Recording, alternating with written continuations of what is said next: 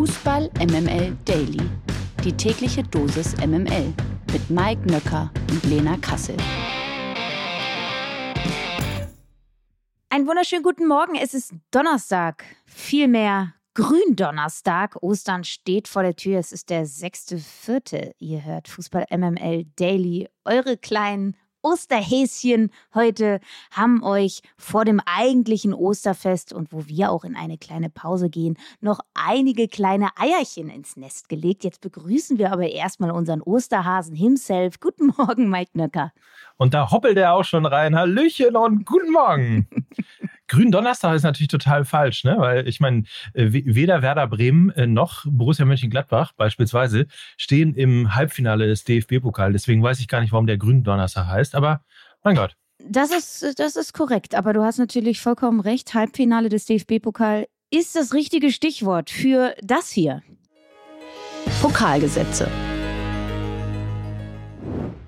Eigentlich muss es ja heißen äh, rot-weißer Donnerstag, äh, zumindest was wahrscheinlich die Launen angeht, denn alles, was rot und weiß gestern Abend war in den Vereinsfarben, hat sich durchgesetzt und steht im Halbfinale des DFB-Pokal. Fangen wir mit der Top-Begegnung an. Borussia Dortmund spielte bei RB Leipzig und man kann sagen, dass das überhaupt ein richtig spannender, bis hinten raus irgendwie so ein, nicht zwingend Nägelbeißer, aber zumindest irgendwie ein spannender Pokalfight gewesen ist, lag an Gregor Kobel und der wirklich unterirdischen Chancenauswertung von RB Leipzig. Das war mitunter der schlechteste Auftritt von Borussia Dortmund seit ganz, ganz, ganz, ganz langer Zeit. Und man muss auch leider sagen, wenn man sich die Top-Spieler anschaut, die sie jetzt gespielt haben, sie haben ähm, gegen Chelsea im Jahr 2023 verloren, sie haben gegen die Bayern verloren, sie haben jetzt gegen RB verloren, dazu das 2 zu 2 gegen Schalke. Also in allen Top-Spielen hat der BVB nicht seine Leistung abrufen können. Das ist äh, ein sehr, sehr beängstigendes Zeichen, wenn man in irgendeiner Form doch äh, einen Titel gewinnen möchte in dieser Saison. Äh, wenn sie nicht aufpassen, dann haben sie jetzt äh, binnen einer Woche, ähm, und wenn das jetzt am Samstag gegen Union schiefgehen sollte, dann haben sie binnen einer Woche alle ihre ja noch ausbleibenden Saisonziele verfehlt. Eine ganz, ganz bittere Woche und ähm, schwer zu ertragen, glaube ich, aus Borussia Dortmunds Sicht. Man hatte vor einer Woche noch alles in der Hand und innerhalb von sieben Tagen sieht die Fußballwelt, die schwarz-gelbe, ganz, ganz anders aus. Extrem bitter. Schauen wir auf Leipzig, die ein richtig, richtig, richtig gutes Spiel gemacht haben, ähm, haben mit Dreierkette seit langer Zeit wieder gespielt, sonst äh, seit geraumer Zeit in einem 4-2-2-2. Rose wollte damit mehr defensive Stabilität. Ich habe ja die Doppelsechs mit Leimer und Kampel angemahnt, habe gesagt, dass mir das nicht so gut gefällt. Hat er hat vermutlich darauf gehört. Er hört natürlich selbstverständlich den Daily. Natürlich. Ist ja klar. Er, selbstverständlich. Ist ja klar. Er hat nichts anderes erwartet. Er hat also Haidara auf die Doppelsechs äh, gestellt mit Leiber zusammen. Das hat richtig gut funktioniert. Die haben sehr, sehr aggressiv nach vorne verteidigt. Dazu Dani Olmo in der Startelf war an fast jeder gefährlichen Aktion ähm, dran beteiligt und Leipzig war von der Minute eins die aggressivere Mannschaft. So wie SC Freiburg vorgestern Masterclass war, war das gestern RB Fußball Masterclass. Das war richtig aggressiv gegen den Ball, extremes Pressing, haben den BVB permanent gestresst. Also die hatten gar keine Zeit, den Ball anzunehmen. Und dementsprechend hat sich der BVB versucht, damit One-Touch-Fußball zu lösen. Hat überhaupt nicht funktioniert. Jeder zweite Ball war weg. Ähm, ich habe ja auch noch prophezeit, Hummels im 1 gegen 1, nicht unbedingt die beste Idee. Hummels ähm, gegen Simakon war es dann, nicht gegen Werner, so wie ich dachte. Ähm, einfach extreme Tempodefizite. Und vorne Guerrero, Reus, Brand, Tempodefizite, Malen wurde zugestellt, du konntest nahezu nicht die Tiefe anspielen. Dazu hattest du keinen Sebastian Aller in der Startelf, das heißt, hohe Bälle waren auch keine Option. Und da muss man vielleicht nochmal sagen, manchmal sieht man den Wert eines Spielers erst, wenn er nicht da ist. Und ich glaube, am gestrigen Abend hat man gesehen, was Sebastian Aller unabhängig von Toren oder Torbeteiligungen dem BVB geben kann. Er kann sich extrem gut aus äh, gegnerischen Drucksituationen lösen, weil er mit dem Rücken zum Tor spielen kann. Er leitet das Pressing vorne und das hat mir einfach extrem gefehlt gestern. Und wenn man auf die Torschussstatistik schaut, 20 zu 2 Torschüsse für RB Leipzig, dann würde das meine These, glaube ich, bestätigen. Unterm Strich ähm, der BVB verdient ausgeschieden. RB als amtierender Titelverteidiger jetzt natürlich, weil die Bayern auch raus sind, Top-Favorit auf den Titel. Und der BVB, glaube ich, der, der wird ähm, Samstag einiges gut zu machen haben gegen Union Berlin. Und ich glaube, für die Situation ist Union Berlin der denkbar schlechteste Gegner. Aber wir werden auch wissen, ähm, wie gut Borussia Dortmund ist ähm, nach diesem Spiel gegen Union Berlin. Ähm, denn das ist ja auch eine Mentalitätsfrage, die jetzt auf die Borussen zukommt, eben nach diesen beiden wirklich sehr bitteren Niederlagen. Man muss aber auch nochmal sagen, wenn ich, äh, also in meiner bescheidenen Betrachtung, mhm, ne? Mhm. also du bist ja hier äh, äh Dr. Fußball quasi. Aber in meiner bescheidenen Betrachtung, ähm, alleine die Geschwindigkeit, mm, das ja. waren ja zwei verschiedene Sportarten ja. ähm, gefühlt. Ja. Wie Leipzig schnell aus einer Umschaltsituation herausgekommen ist, der, äh, ich weiß nicht, ob du dich an den Diagonalpass äh, beziehungsweise an den Vertikalpass von Olmo erinnerst, der, glaube ich, Werner freigespielt hat.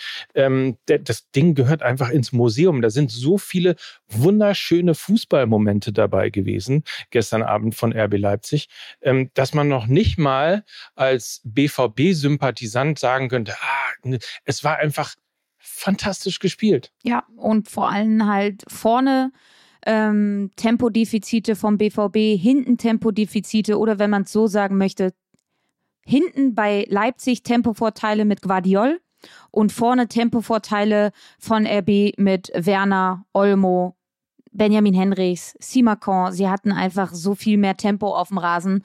Und äh, ja, kann man schon durchaus so sagen, dass das ein, äh, die Dynamik, der Speed ein ganz entscheidender äh, Punkt war, warum RB Leipzig gestern dieses Spiel gewonnen hat.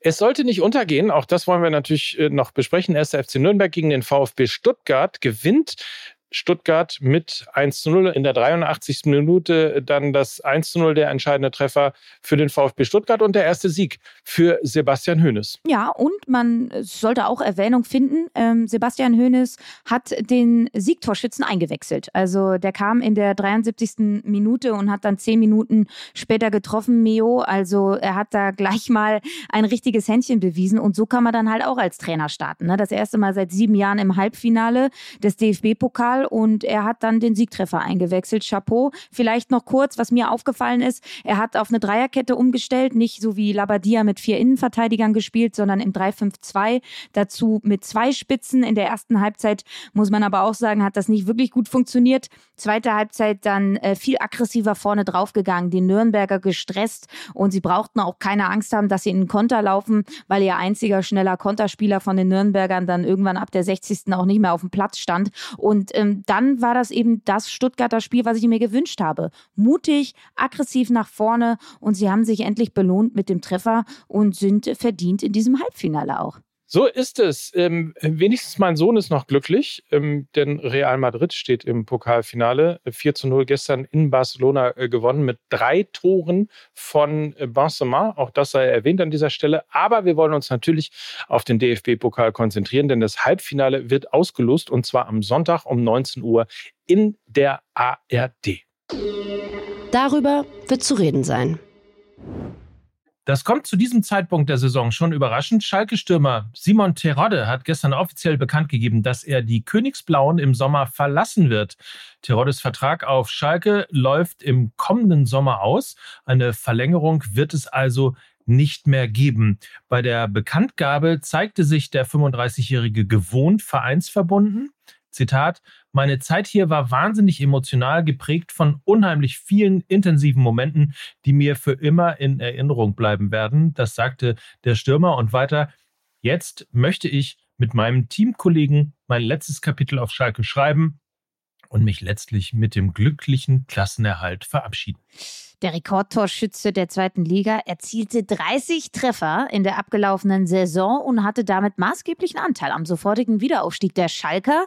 In dieser Saison ist Terodde allerdings nicht mehr gesetzt. Ihm gelangen lediglich drei Saisontreffer und in der Rückrunde verlor er seinen Stammplatz an Neuzugang Michael Frei. Mir bleibt an dieser Stelle nur noch eins zu sagen. Mike, St. Pauli, zuschlagen, Hopper, ab geht's, Terodde, ab ans Melantor. Ja, aber wir wissen ja, ähm, der kann ja nur zweite Liga. Mike. Mike Drop. So, das war der Mike Drop des Tages. das kommt überraschend. Naja, ähm, wohl kaum würde ich sagen. Alexander Zifferin ist wie erwartet als Präsident der UEFA wiedergewählt worden. Der 55 Jahre alte Slowene wurde beim UEFA-Kongress gestern in Lissabon ohne Gegenkandidaten per Applaus in seinem Amt bestätigt. Hm, das macht man wohl bei den Fußballverbänden so. Das ist wirklich, ich kann das ja noch irgendwie mit dem Zentralrat äh, der KPDSU und all diese ganzen lustigen Sachen, die es in den 80ern immer gegeben hat. Da gab es auch immer sehr viel Applaus und sehr wenig Gegenkandidaten. Also, äh, also ich sag mal, die UEFA und die FIFA scheinen von den Besten gelernt zu haben. Also halt noch nicht mal die Hand heben. Ne? Also noch nicht mal das. Äh, das wäre ja vielleicht noch ein bisschen ersichtlicher, wie dann das Ergebnis ausfallen würde. Aber nun ja, weiter im Text. Zifferin führt den Kontinentalverband seit September 2016 und musste sich bereits bei seiner ersten Wiederwahl 2019 keiner Konkurrenz stellen. Surprise, surprise. Eine weitere interessante Wahl gab es dann gestern noch. Norwegens Verbandspräsidentin Lise Klavenes wollte als erste Frau ohne Quote in das UEFA-Exekutivkomitee gewählt werden. Sie unterlag trotz eines Auf aufwendigen Wahlkampfs und ist bei der Wahl ins UEFA-Exekutivkomitee mit 18 von 55 möglichen Stimmen leider gescheitert. Damit bleibt das Gremium bei seinen bisherigen Verhältnissen. 19 von 20 Mitgliedern sind männlich. Liebe Liga. So, Lena, bevor wir uns jetzt in unsere kleine Osterpause verabschieden und dann erstmal am Dienstag wieder zurück zu euch kommen. Bitte lass uns doch einfach nochmal drei, wenigstens drei Hot Takes, oder? Für den anstehenden Bundesligaspieltag so aussuchen. Was hast du denn, was fällt dir auf? Also Dortmund gegen Union beispielsweise. Mhm, mhm. Ja, sind einige. Leverkusen, Frankfurt, Freiburg, Bayern, auch nicht ganz uninteressant. Dann Bochum gegen Stuttgart, Hoffenheim gegen Schalke. Also am Sonntag gibt es da ordentlich Abstiegskampf. Ähm, ich sage jetzt mal drei Hot Takes und der Charakter eines Hot Takes ist ja meistens, dass man nur auf die Fresse fallen kann. Ähm, aber ich bin dazu durchaus bereit, dies zu tun. Also mein erster Hot Take für dieses Wochenende. Mainz 05 springt an diesem Wochenende auf einen europäischen Tabellenplatz. Die spielen übrigens gegen Werder Bremen. Zweiter Hot Take. Der FC Schalke bekommt die rote Laterne. Die spielen gegen mhm. Hoffenheim.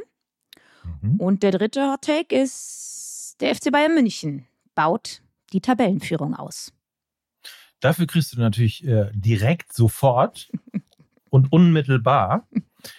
Aber so, sonst waren es ja noch nicht so viel, rasend viele äh, Hot Takes, die jetzt irgendwie kontrovers in irgendeiner Form gehandelt werden könnten. Ich meine, Mainz 05 immer noch ein super Lauf in dieser Saison. Werder Bremen fast das rettende Ufer erreicht. Insofern wäre ich da bei dir.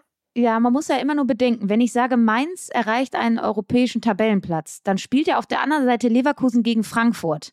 Und dann musst du, ne, wenn man sich das mal so ein bisschen zusammenrechnet, suggeriert Ach, ja das dass ich das sage, dass Mainz so, 05 europäisch wie bei Stratego oder ja, so, ja. dass man eben nicht nur ja. die eine obvious Sache sich anguckt, nee. sondern auch noch Genau. Mhm, und wenn ich sage, äh, Bayern äh, baut die Tabellenführung aus. Das habe ich geschnallt. Dann ne? meinst dann du, dass Union Berlin gegen Dortmund gewinnt? Ja, oder was holt, ne? man weiß ja nicht. Aber so könnte man das halt ein bisschen deichseln. Aber ich möchte ah. mich auch bitte jetzt nicht zu weit aus dem Fenster legen. Ich habe in dieser Woche oder in den letzten zwei Wochen mit Mesut Özil Frauenfußball und Brazzo schon ordentlich auf die Fresse bekommen. Es reicht langsam.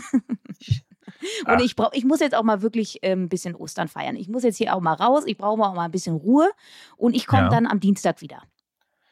Du kommst am Dienstag wieder, genau. Wir werden dann äh, genau sehen, ob möglicherweise der VfB Stuttgart drei schöne Eier in Bochum gefunden hat. Wer kann ja sein, ne? 17.30 jedenfalls ist das das Spiel am Sonntag. Hoffenheim im Abstiegsklassiko oder im Neuklassiko, wie auch immer. Also im Abstiegsgipfel auf jeden Fall gegen Schalke um 19.30 und am Sonntag spielt auch noch Mönchengladbach gegen Wolfsburg um 15.30 und noch nicht erwähnt haben wir Augsburg gegen den ersten FC Köln. Warum wohl? Und 18.30 das Topspiel Hertha BSC gegen RB Leipzig. Das also die Bundesliga.